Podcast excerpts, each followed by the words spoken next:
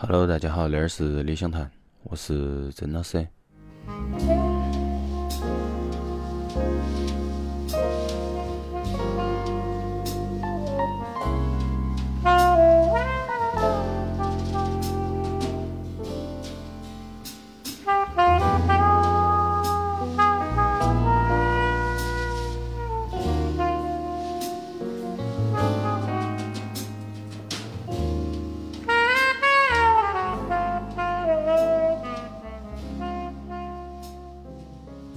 都停更了一期，啊，然后那周我们继续。我的那个去年的买盘记录，之前还在说是今年，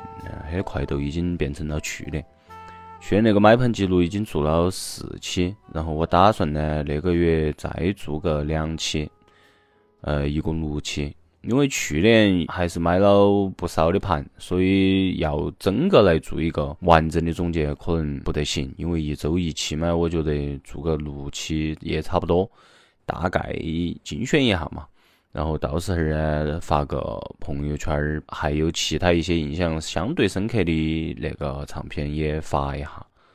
有兴趣的朋友啊，可以来问我，比如说他们的那个演奏者信息啊，包括专辑信息啊之类的，都可以来问我。而关于那一期我要放的专辑，是去年我我买的一张自由爵士，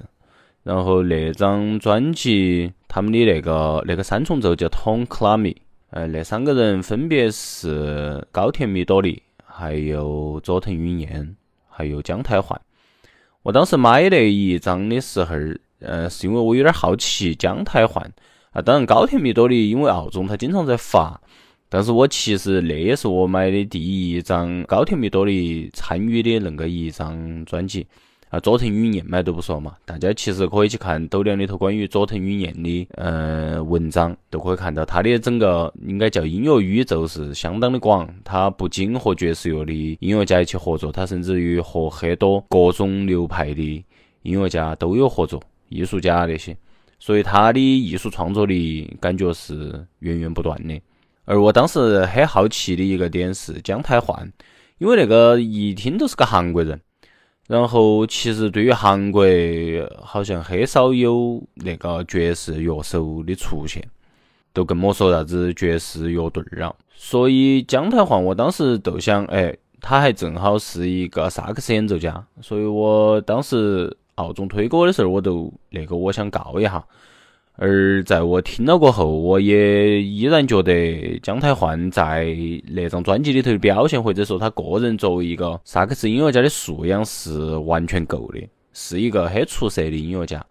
呃，我要放的那一首歌也是那张专辑里头的第一首歌，也是他那张专辑的同名，叫《Prophecy of New》。那个 New 是 N U E，那是一个日本。传说中的怪兽的那个一个名字，然后那个怪兽长的样子呢，是它有一个猴子脑壳，然后它的身体呢是呃老虎，然后它的尾巴呢是蛇，大概是恁个一个样样儿哈，是一个传说中的那种啊怪兽。然后它肯定都有一些传说故事，那个大家也可以去搜一下。然后它的那一首歌我要放，是因为呃我听了过后的感受也比较深。第一，我们先从他本身的那个音乐角度上面来说的话，都是我能听到的一些东西，是他们三个人的配合是很流畅的，让我感觉是配合了很多年，都默契度是非常非常高的。因为那个是即兴嘛，所以他们那种配合是要在现场里头的一个呃相互观察、相互聆听，都在他们演奏的同时，其实要不停的注意到另外两个人他们的一些反应、他们的一些演奏。而那首歌开头你们会听到相对的比较优雅，整首歌的前半部分呢也比较克制。你可以用传统的那种传说故事去套也得行，你如果纯粹欣赏声音也得行，因为在那个里头，佐藤允彦和高田米多利他们两个的那个演奏是相当的，可以说是相当美的，都是很优雅。呃，对于佐藤允彦来说，他虽然在那个里头的钢琴演奏是一个，虽然说那是一个即兴，但是佐藤允彦的演奏，他整个的那个旋律化，都是至少我听起来会觉得，哎，挺悦耳的。而高田米多利嘛，他也没有像呃我们可能平常听到说爵士乐呀，或者特别是自由啊那种里面那种很爆发性的、很有冲击感的那种鼓的声音。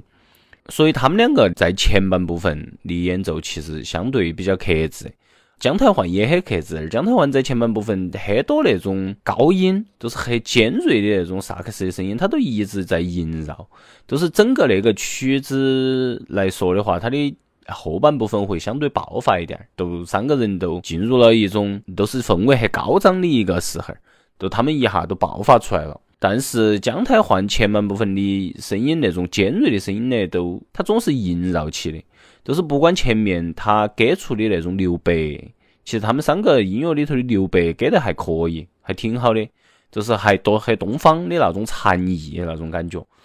但是姜太焕那个声音很少停，就是他一直是在的。尖锐的声音相对多一些，当然到他演奏的时候，他都会有用他的技巧来展示，来来吹奏他个人心头所想的那个一个传统的那种怪兽的那个一个样子哈，把传说用声音表达出来。而后半部分同理，虽然在他们很热烈、很高昂的时候，那个一个演奏的合作之下，姜太焕的声音依然很突出，都是他的那个萨克斯是在那一首歌里头都。一直有，一直有，一直都在，都即便在留白的时候，都好像听到了有那个声音，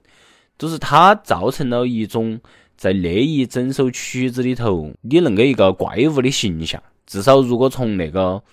呃名字来说的话，它就是那个怪物。而佐藤允彦和高田米多利他们的那个演奏，则更像我们平常的生活，可能有起有伏啊。克制的时候，可能都是相对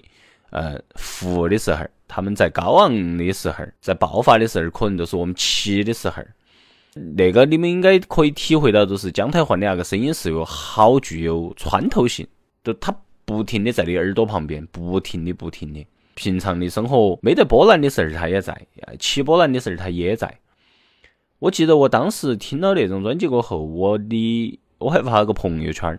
然后我当时说的是姜太焕的那个萨克斯的那个高音那个声音，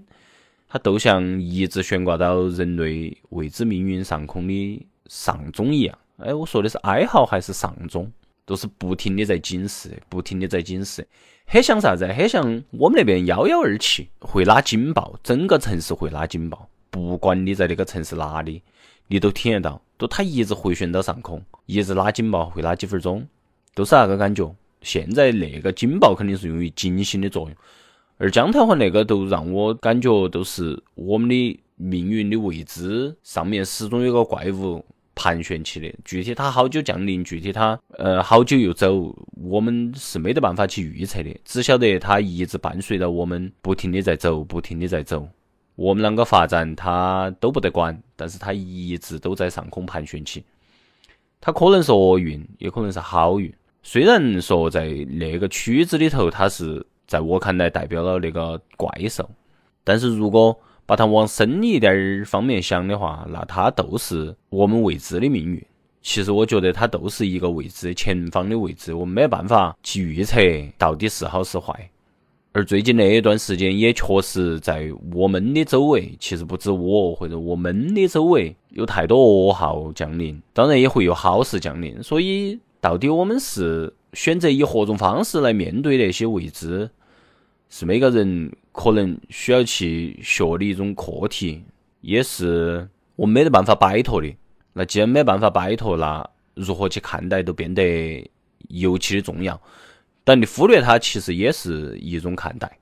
并非说忽略都一定是很负面的一件事情。那都是我在听了那一首歌之后，加上最近嘛，我的一个巨大的感想。而新的一年，我们看到。到处都在啊张灯结彩，到处都在标口号。比如说今年的口号好像是“大张宏图”，都借了兔年那个谐音来表示“大张宏图”。还有我的，比如说朋友圈里头也有好些歌舞升平。比如最近，呃，因为旅游恢复了，大家都在说啊，慢慢的都在回到从前了。但是回到从前，始终只是一个人类美好的愿望。都毕竟都是历史的车轮滚滚向前，回到从前是不可能的啊！但是向前是啥子样子，也不晓得。所以也都去接受嘛，也毕竟也没得办法摆脱，都像那个萨克斯的声音一样。最后啊，也祝大家新年快乐！哎，因为之前停更了一期，那正好又是过新年那些。新的一年嘛，大家健健康康的，希望好事都接踵而至。大家下期再见，拜拜。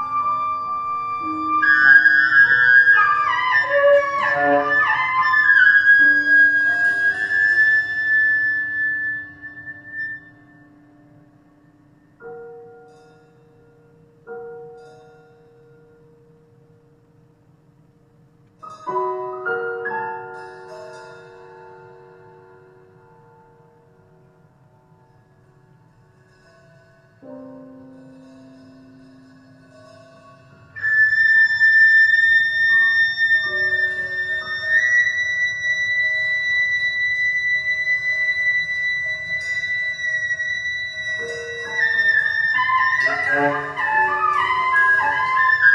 you.